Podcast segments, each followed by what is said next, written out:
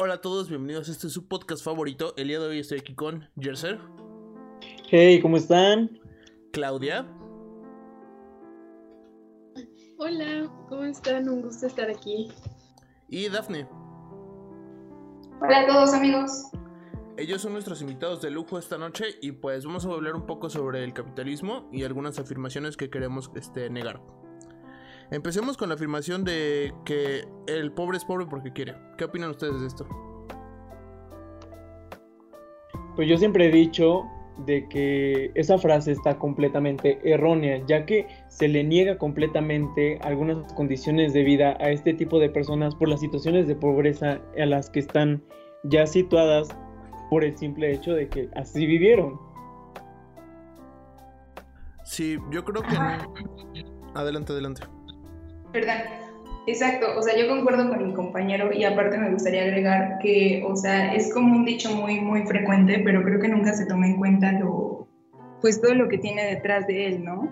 O sea, dice uno, el pobre es pobre porque quiere, pero no, no se pone a pensar de que tal vez a lo mejor una persona en situación de calle intenta conseguir un trabajo y no lo van a contratar. Entonces ahí ya no es porque quiera, es porque los otros ya no quieren.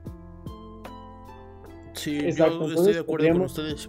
Ya que el hecho de que las personas no tengan las oportunidades que otros tienen hace que sea difícil salir del estatus en el que están.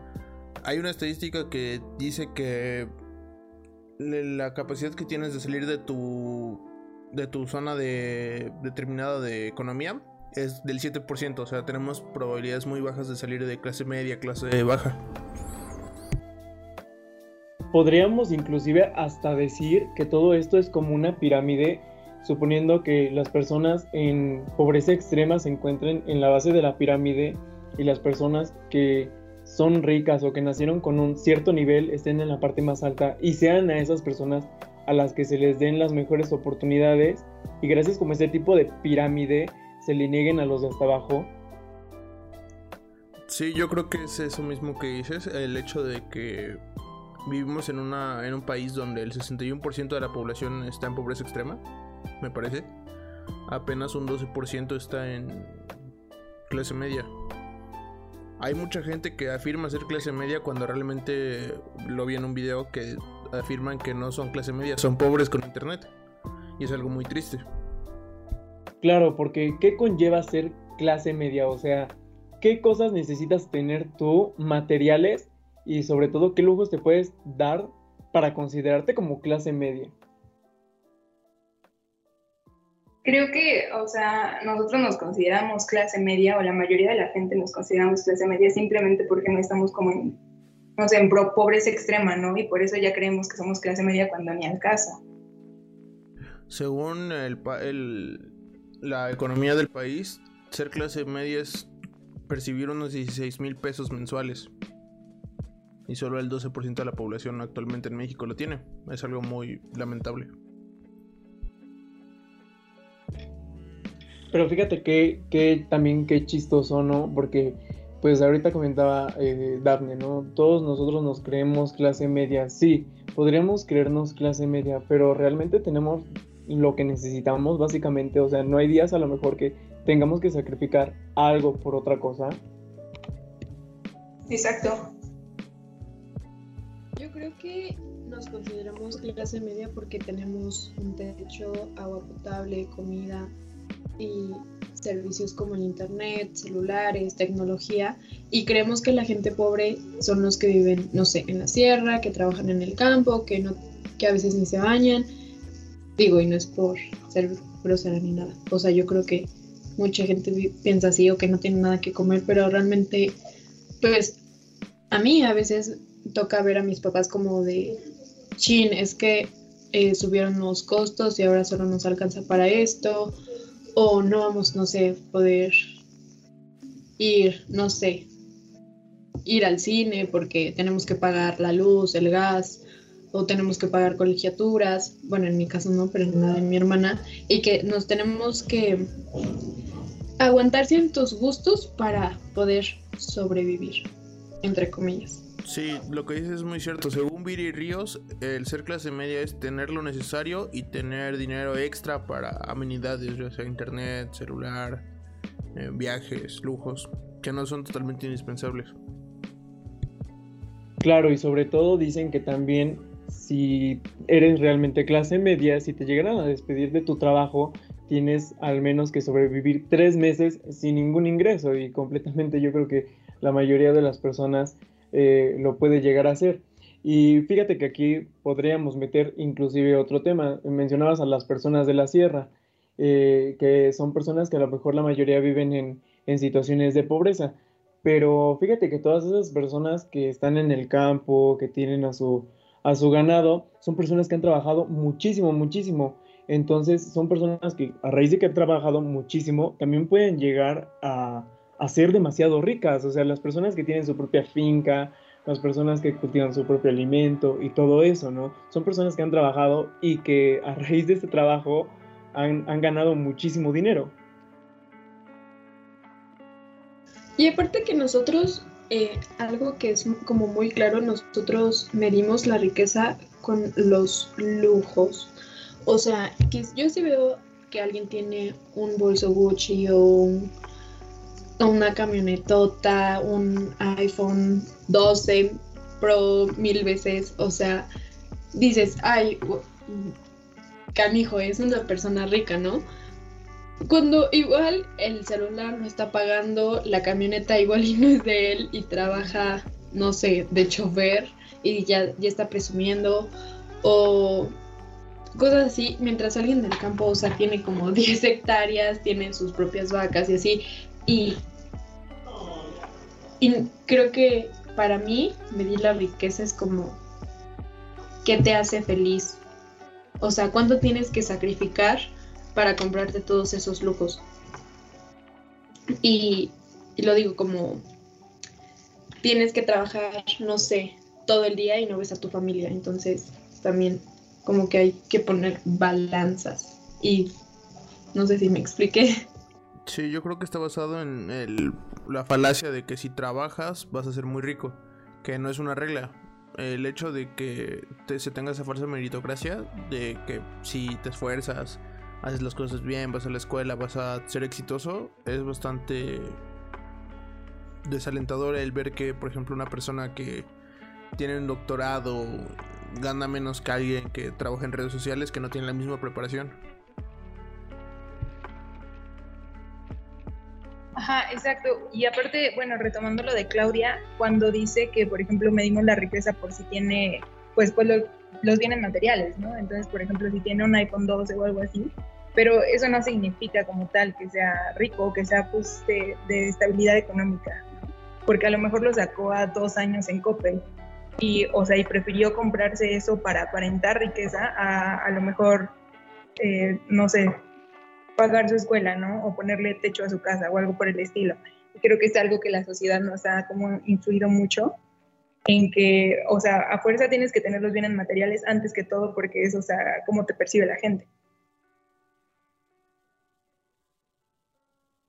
Sí, también nosotros tenemos la culpa porque compramos a veces muchas cosas que no las necesitamos que queremos comprarlo más caro para pertenecer a un grupo social y, no sé, yo creo, yo creo la verdad, que es falta de autoestima por querer pertenecer a un grupo. La verdad, siento que una parte de nosotros siempre quiere permanecer, pertenecer a algo, o sea, eh, tener raíces, ¿no? Y, y muchos de los jóvenes, digo jóvenes, y no porque yo sea súper vieja, pero por lo menos creo, yo me considero que no lo hago, pero van al antro y se gastan todo el dinero que no tienen solo para subirlo a sus redes y presumir y decir, ay, o sea, tiene dinero, ay, se ve que se la pasó bomba y no sé qué, cuando ellos igual en, en toda la semana, no sé, tal vez comieron solo frijoles, que eso no es malo, obviamente, pero que, que se esforzaron demasiado para írselo a gastar y, traer a las chicas o, a los chavos como, ay, sí, es que yo gasté, no sé, dos mil pesos en un antro y dices como, ¿qué? O sea, también nosotros estamos mal al querer seguirles el juego al, no sé, no sé si se puede decir gobierno o... Yo creo que lo que pasa con eso de pertenencia es una construcción intersubjetiva a la que se le adjudica un valor intrínseco. Que la gente quiera pertenecer a algo es algo totalmente personal. El mismo hecho de que la gente vea como logro éxito tener un lujos, iPhone, autos o ir a, de fiesta y gastarse mucho dinero es una construcción que ellos mismos hacen, que la sociedad no te lo impone para ser exitoso realmente. Ahí es exactamente así como nos meten la idea de, del pobre es pobre porque quiere, porque, o sea, dicen, ay, no, si trabajas duro, si le echas ganas y no sé qué, o sea, ya no vas a ser pobre, ¿no? Cuando obviamente no es tan fácil. Entonces, o sea, siento que la sociedad tiene muchísimo, bueno, creo que tiene toda la culpa en realidad. Claro, porque si inclusive nos ponemos a pensar, esto también podría llegar a ser como un tipo resentimiento social, ¿no? Porque al negarle igual las, eh, las oportunidades a las personas pobres, estas generan como una situación de, enojo, de frustración ante algunas situaciones que está pasando realmente en, el país y eso, eso hace que ellos tengan como que esa, esa frustración, esa impotencia de no poder hacer nada, pero también porque ellos mismos son quienes se generan esa, esa idea,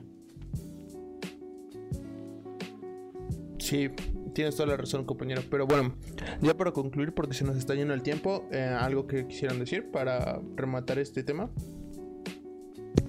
Ah, yo quiero decir que nosotros debemos ser conscientes y priorizar nuestras metas y objetivos, como em, ponernos, no sé, es preferible tener, no, no sé, un iPhone 12 a que igual y construir un pequeño cuarto que en un futuro me va, me va a generar algo y, el celular solo me va a servir para hacer llamadas o tomar fotos, que o sea, es un lujo innecesario. Entonces debemos priorizar las cosas que necesitamos y no meternos tanto en el rush de quiero esto, quiero el otro, quiero esto, porque trabajando se te va la vida y a veces no consigues lo que quieres porque es como un un infinito, porque nunca vas a saciar tu sed de, riqueza, de, tener, de pertenecer.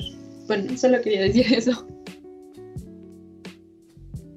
Claro, claro, priorizar, como tú dices, eh, no, no, seguir eh, alimentando el, el, consumismo, más que nada. Si, si tú a lo mejor tienes tu closet lleno de ropa que todavía es funcional, a lo mejor por unos cuántos años más, no, no, no es necesario que, que, lo renueves, no sé, cada seis meses o cada año, ¿no?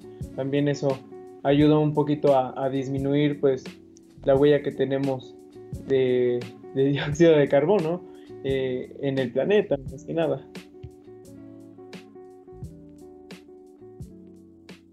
Bueno, pues esto ha sido todo. Eh, quisiera saber dónde los podemos encontrar en redes sociales. ¿Quieres? Si nos puedes dar tu Instagram o algo. Bueno, pues a mí pueden seguirme en Instagram como yersero-yeli, pero yeli con dos X, ya saben, ahí los estamos viendo en la próxima emisión. Muchas gracias, amigo. Claudia, ¿a ti dónde te podemos encontrar? estoy en Instagram como clau-vadilla, vadillo-bajo, ahí estoy. Perfecto, gracias. ¿Y Dafne, a ti cómo te podemos encontrar? Yo igual en Instagram estoy como Dafne-pulido y pues nada más agregar que sí, que, que no solo, no sé, trabajemos con nosotros, sino también con los demás. O sea que si alguien está, por ejemplo, diciendo esta idea de, de que el pobre es pobre porque quiere, lo corrijamos, porque, o sea, es con uno con quien empieza el cambio. Bueno, eso ha sido todo por esta ocasión. Espero que les haya gustado. Gracias a nuestros invitados de honor que tuvimos el día de hoy con nosotros y nos vemos la próxima. Gracias.